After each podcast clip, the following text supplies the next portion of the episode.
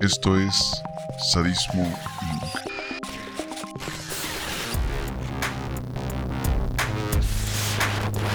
Hoy hablaremos de un asesino en serie mexicano que apodaban el sádico, que de hecho le dieron ese nombre porque le encantaba asfixiar con una bolsa a las personas, a sus víctimas. Bienvenidos al episodio número 8. Hoy vamos a hablar de Raúl. Cuando era niño, Raúl sufrió maltrato sobre todo por parte de su papá, quien además le inculcó un acrecentado odio hacia las personas homosexuales. Aparte de esto, Raúl estudió bachillerato en su ciudad natal y luego ingresó al ejército mexicano. Estuvo ahí cuatro años, siete meses, y uno de esos años estuvo como soldado en la planta del Hospital Regional Militar de Tamaulipas. Luego alcanzó el grado de sargento primero de sanidad. Ya desempleado, un gusto insano por la violencia. Buscaba trabajo, pero cuando no lo encontró, decidió dedicarse al robo.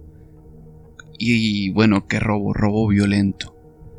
La policía en ese momento lo capturó y estuvo en prisión de mayo de 2004 a agosto de 2005. Al salir, decidió irse de Tampico para ahora sí radicar en la Ciudad de México, donde inició su nueva carrera criminal. Durante un encuentro fue que se le ocurrió una idea. Él se convertiría en una especie de vengador, sería un asesino en serie y sus víctimas serían personas homosexuales. Esto en la moral de su cabeza funcionaba todo como una forma lógica. Recordemos que su papá le había inculcado tras años un acrecentado odio hacia las personas homosexuales. El problema aquí fue que un día también conoció a Juan Enrique Madrid Manuel, de quien se hizo amigo, le contó sus planes y este, mm, quién sabe por qué, decidió ayudarlo. Eran personas de la misma calaña, supongo.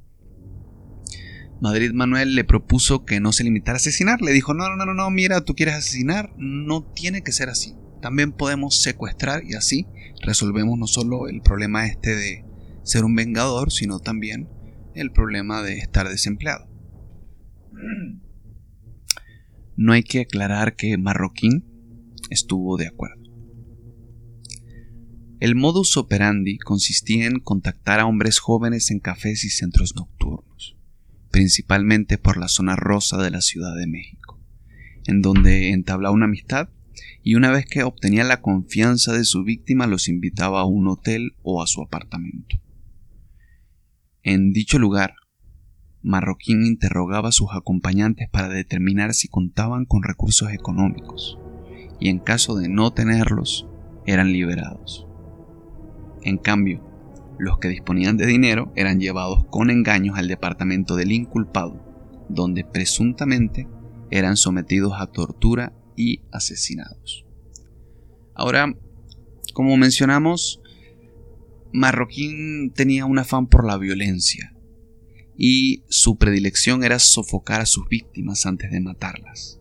Tenía una especial predilección por sofocar a sus víctimas antes de matarlas. Las asfixiaba hasta que perdían el conocimiento y una vez que volvían en sí, las volvía a asfixiar y así una y otra vez y así una y otra vez. El cautiverio de las víctimas duraba entre 5 y 7 días en el departamento de Marroquín. Y ese departamento era utilizado como una casa de seguridad, donde además estos dos pendejos los secuestraban, los torturaban y finalmente los ahorcaban con una soga hasta privarlos de la vida. Posteriormente el detenido introducía los cuerpos dentro de maletas negras que abandonaba en la vía pública. En muchos casos fue un transeúnte el que encontró las maletas cuando estaba caminando por la calle, le pareció raro, buscó las eh, autoridades y cuando la abrieron, pues tenía pedazos de cuerpos humanos. En sus palabras, estos primeros crímenes que cometió, eh, digo en palabras de Marroquín, estos primeros crímenes que cometió eran una especie de entrenamiento, ya que lo que él buscaba era ir escogiendo sus víctimas cada vez más adinerado, para poder cobrar cada vez más dinero por los rescates. Ahora vamos a hacer un breve inciso sobre los secuestros. Juan Carlos Alfaro Alba fue la primera víctima y fue secuestrado el 21 de octubre de 2005. lo mantuvieron cautivo cerca de una semana en una habitación de hotel, tiempo en el, tiempo en el que le infligieron grave daño físico y psicológico. Pidieron rescate a los familiares y ellos pagaron lo más rápido que les fue posible. Raúl Marroquín lo dejó atado en la habitación del hotel y aparentemente el criminal aún no, entre comillas, evolucionaba, por lo que decidió conformarse con la violencia ejercida sobre su víctima y el dinero que fácilmente obtuvo. Número 2. José Ricardo Galindo Valdés fue la antepenúltima víctima secuestrada de Marroquín el 13 de diciembre de 2005. Raúl se comunicó con la madre y ésta le imploró que no lo lastimara porque no tenía dinero para pagarle. Y bueno, ahora en este caso Marroquín lo deja en libertad de una forma extraña. Quizás se sintió pues, compadecido por la mamá, quién sabe. Pero eh, no lo dejó ir sin antes amenazarlo de muerte. Ahora hablaremos de los homicidios. Jonathan Razo Ayala fue el primer homicidio de Marroquín. Fue secuestrado el 27 de octubre de 2005 y privado de la libertad el 12 de noviembre.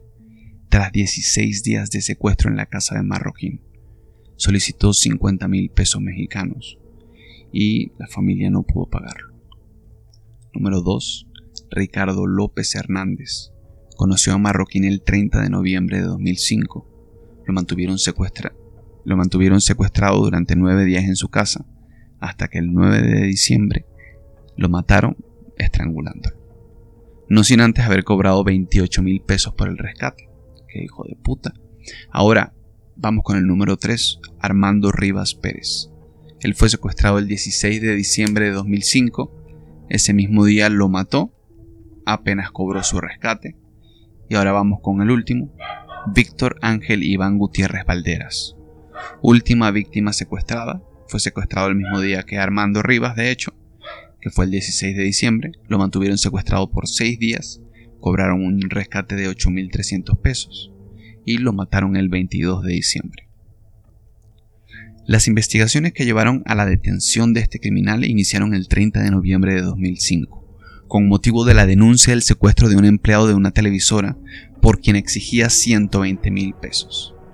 Los periódicos ya hablaban de un asesino serial, a quien bautizaron de tres maneras diferentes el mataputos, el matagays y el que finalmente quedó asociado a su nombre, el sádico.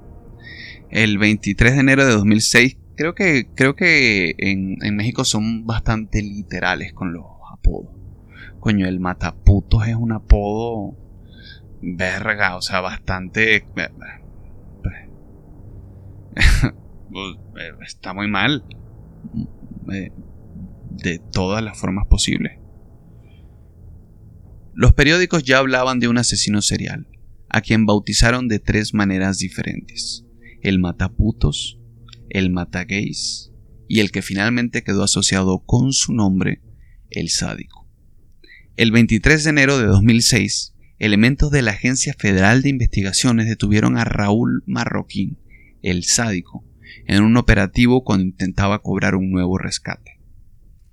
El 4 de septiembre de 2008, Raúl Marroquín fue condenado a más de 300 años de cárcel, aunque la ley mexicana la ley mexicana, la ley mexicana prevé que lo máximo que puede purgar son 40 años, los cuales puede quedar reducidos a 20 por buena conducta. Quedó preso en el reclusorio oriente de la Ciudad de México. De acuerdo con perfiladores de la policía, Raúl mantenía una relación de dependencia con su cómplice, un idilio homosexual, que pese a no haber contacto físico, ya que no podía aceptarlo, habían desarrollado fuertes vínculos emocionales. Después de su detención, Marroquín declararía no ser homofóbico, aunque esta aseveración se contradiría por otras hechas por el homicida, en donde se refiere a los homosexuales como un mal para la sociedad.